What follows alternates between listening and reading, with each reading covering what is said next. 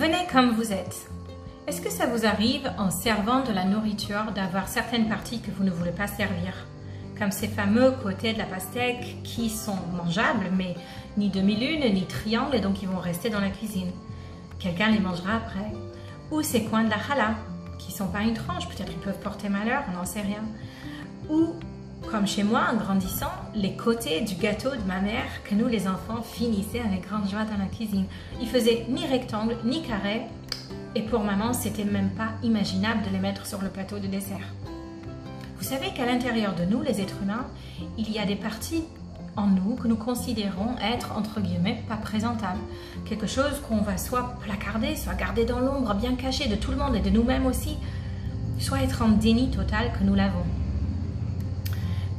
même si c'est normal de vouloir se mettre sous notre meilleur jour, c'est normal de vouloir présenter la meilleure version de nous. Eh bien, le mois des loups va nous apprendre que pour changer, le première étape indispensable va être de s'accepter et de s'aimer entièrement, avec toutes les parties de qui nous sommes. Oui, parce que toutes les parties de nous sont utiles et aidantes pour devenir notre meilleure version de nous-mêmes. Sinon, Hachem ne nous l'aurait pas donné. Tout comme les événements qu'on va vivre. Les bons événements comme le challenging sont tous là pour nous aider à devenir notre meilleure version. Mais seulement il faut accepter de le voir comme ça. Sinon, on se prive du trésor que ça peut être pour chacun d'entre nous. Parlons du Melech Bassadeh, le roi qui est dans le champ. De quoi je parle? Rabbi Schneur Zalman de Liadi, maître de Chabad Chassidut, écrit dans son premier enseignement écrit sur le mois d'Elul une parabole. Une parabole, une histoire qui peut nous permettre de comprendre ce qui se passe, toute l'ampleur de ces jours du mois d'Elul, mais aussi des outils bien aidants pour pouvoir commencer notre année.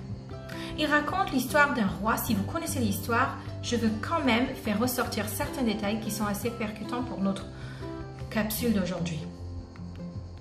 Eh bien, il parle d'un roi qui est dans le champ, donc un roi qui, d'habitude, se retrouve derrière les murs, les murailles de son palais, avec une protocole bien définie de qui peut s'approcher de lui, quand, avec quelle connexion, quelle préparation préalable, etc. Mais à un certain moment dans l'année, le roi décide de sortir de son palais et de se mettre dans les champs. Dans les champs, pas n'importe quel champ. Dans le champ qui se décrit comme étant un midbar. Midbar en hébreu veut dire désert, c'est-à-dire le roi n'est pas venu ici pour l'odeur intoxicante du jasmin ou pour le, les arbres fragrants d'oranger. Non, il n'est même pas venu pour féliciter les travailleurs de leur moisson, de leur récolte fin d'été.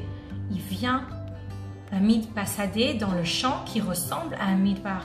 Un midbar est un espace qui est désert, qui est vide de tout récolte, produits, fruits. Il n'y a pas de résultats. Il n'y a même pas d'investissement, il n'y a rien. Il n'y a que des personnes qui labourent, qui travaillent. Et vous imaginez ce roi qui se met à disposition, le roi raffiné, les paysans sous le soleil, habits souillés, odeurs corporelles qui ne peuvent que être imaginées. Mais le roi est là. Et donc les paysans, ils tentent, ils s'approchent, ils essayent de parler au roi. Et même si leur conversation traitent des sujets tellement élémentaires, rudimentaires d'existence, eh bien, ils sont accueillis par Panim Sochakot, une visage qui est, un visage qui est rayonnant, qui est bienveillant, qui dégage un oui résonnant, au point que les paysans, ils, ils, réciproquent cet amour, ils restent autour du roi. À tel point que quand le roi va vouloir retourner dans son palais, il va inviter dans un geste de générosité à ce que les paysans le raccompagnent dans son palais. Et ce parabole est raconté pour qu'on comprenne qu'est-ce qui se passe dans ces jours-là du mois d'Elul. Dieu, Hachem, se met à disposition de chacun d'entre nous.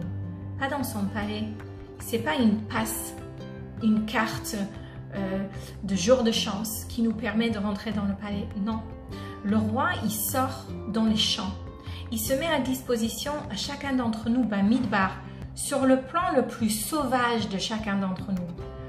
Il nous accepte, il nous accueille, il nous écoute dans la version la plus désert, la plus non travaillée la plus non traitée, là où il n'y a pas de résultat, il n'y a même pas d'investissement. De quoi il parle? Eh bien, Rabbi Schneur Zalman va expliquer que l'être humain va pouvoir évoluer et vivre sur différents champs d'existence. Le premier, le plus basique, va être comme un désert, un midbar. Qu'est-ce que c'est un midbar? On va utiliser un verset qui dit un midbar, c'est un makom, c'est un lieu Asher en bo Adam garbo. Asher en Adam garbo. Que l'homme ne vit, ne réside pas. Mais pour utiliser le mot homme, le verset aurait pu utiliser Adam, Enoch, Ish. Il y a tellement de, de synonymes pour l'être humain. Le mot Adam est précis. Adam veut dire l'être humain sur son niveau le plus raffiné. L'être raffiné ne réside pas dans le désert. Le désert est l'endroit où l'être humain n'est pas raffiné, le plus loin de raffiné. Adam en hébreu vient du mot adamé. Adamé veut dire image de, ressemblant de. C'est l'être humain quand il se raffine, quand il se travaille pour permettre une transparence, pour permettre à sa bonté de jaillir, quand il permet à la présence de Dieu de le traverser, de, travailler à travers lui, de faire son œuvre à travers lui. Quand il travaille son existence, son environnement, il peut rendre aussi toute sa vie et tout son environnement un lieu où Adam, Adam veut dire Dieu, peut manifester, peut vivre de manière ouverte dans cette vie-là. C'est-à-dire que le but de l'être humain, c'est de ne pas vivre dans un désert, mais de créer de sa vie et de son monde un endroit où Dieu peut être vu et reconnu.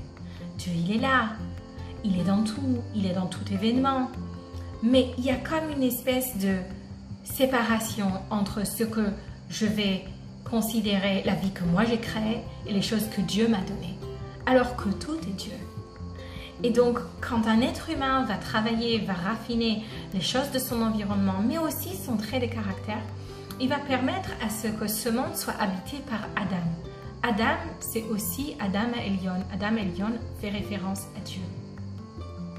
Alors revenons à nos trois champs d'existence.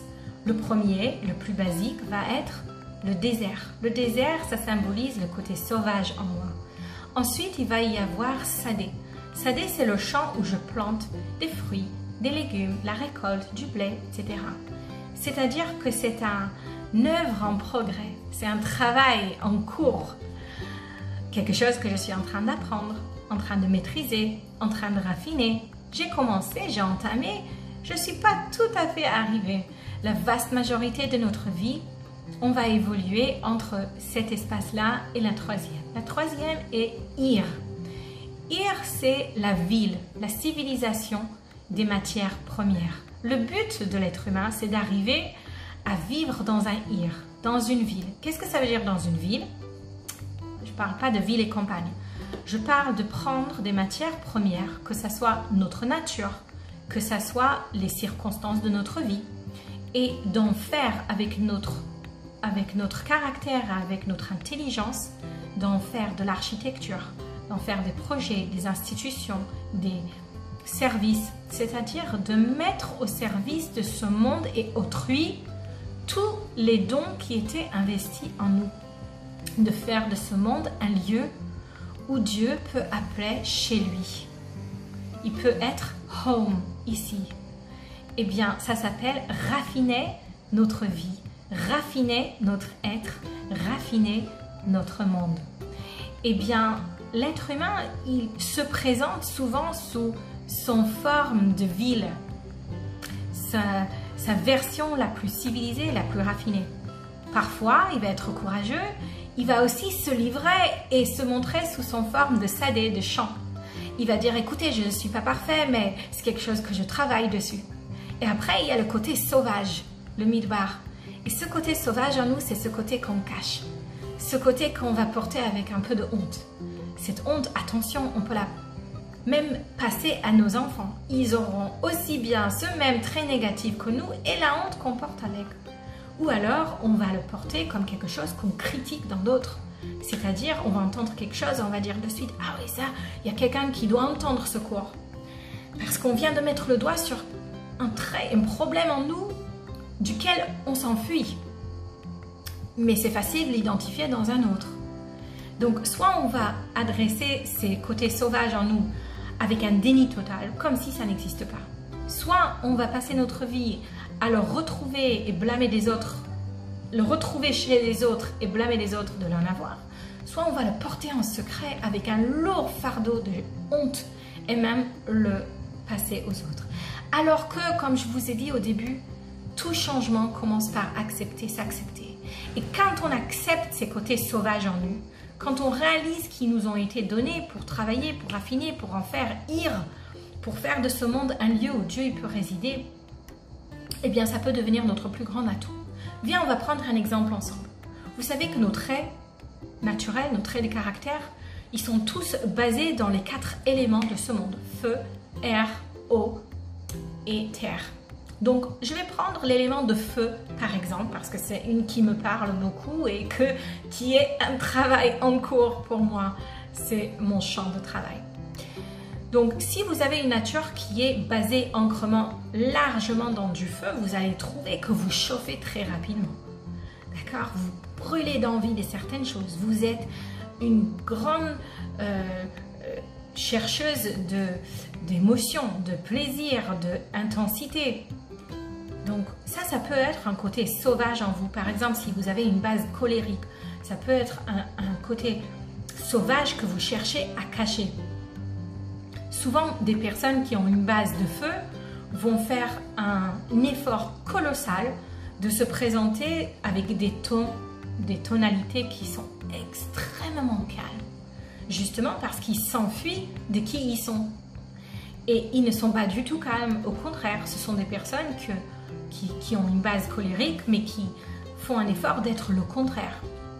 Maintenant, quand on l'accepte, quand on le voit pour ce que c'est, et on dit je suis quelqu'un de, de fortement basé dans le feu, alors au lieu de m'enfuir, oui, j'ai la capacité de devenir colérique comme j'ai la capacité d'être passionnée, comme j'ai la capacité d'être motivée et motivante, comme j'ai la capacité de vivre intensément la joie des mitzvot de Shabbat et de fêtes et de transmettre ça à mes enfants. Donc, si je vais m'appuyer dans ce, côté de moi, au lieu de m'enfuir, ça va devenir mon atout.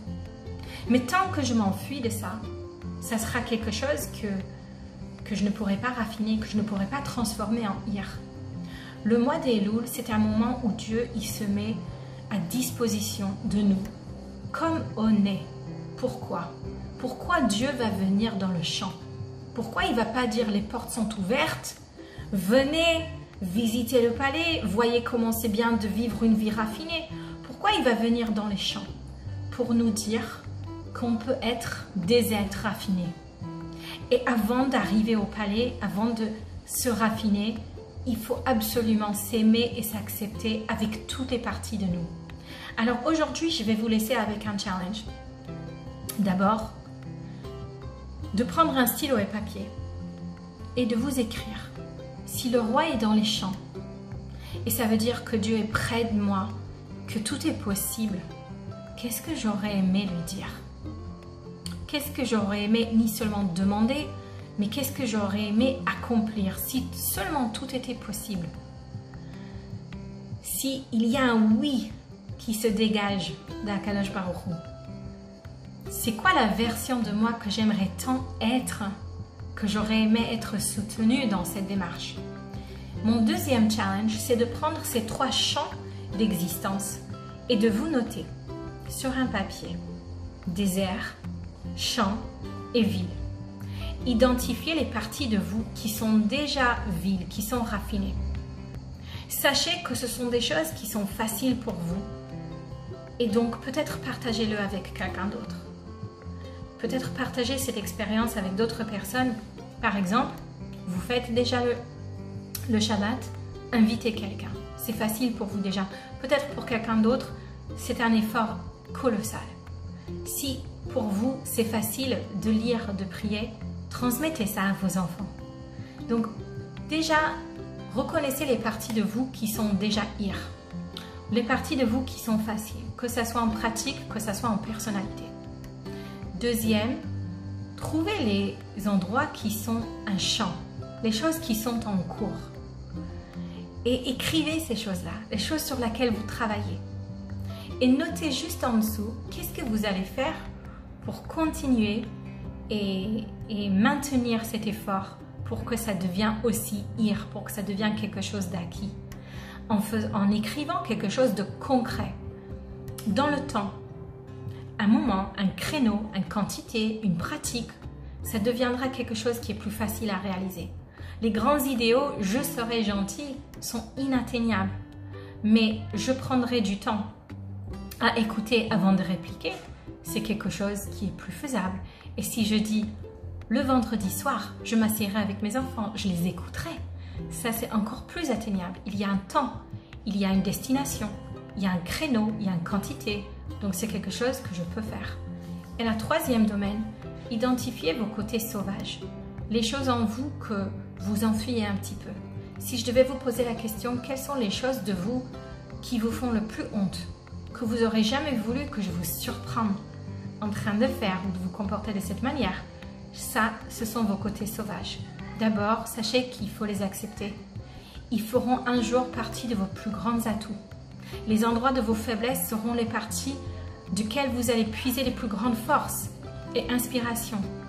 Maintenant que vous les avez acceptés, qu'est-ce que vous pouvez faire pour le bouger un tout petit peu dans la direction de ville, de civilisation? À la prochaine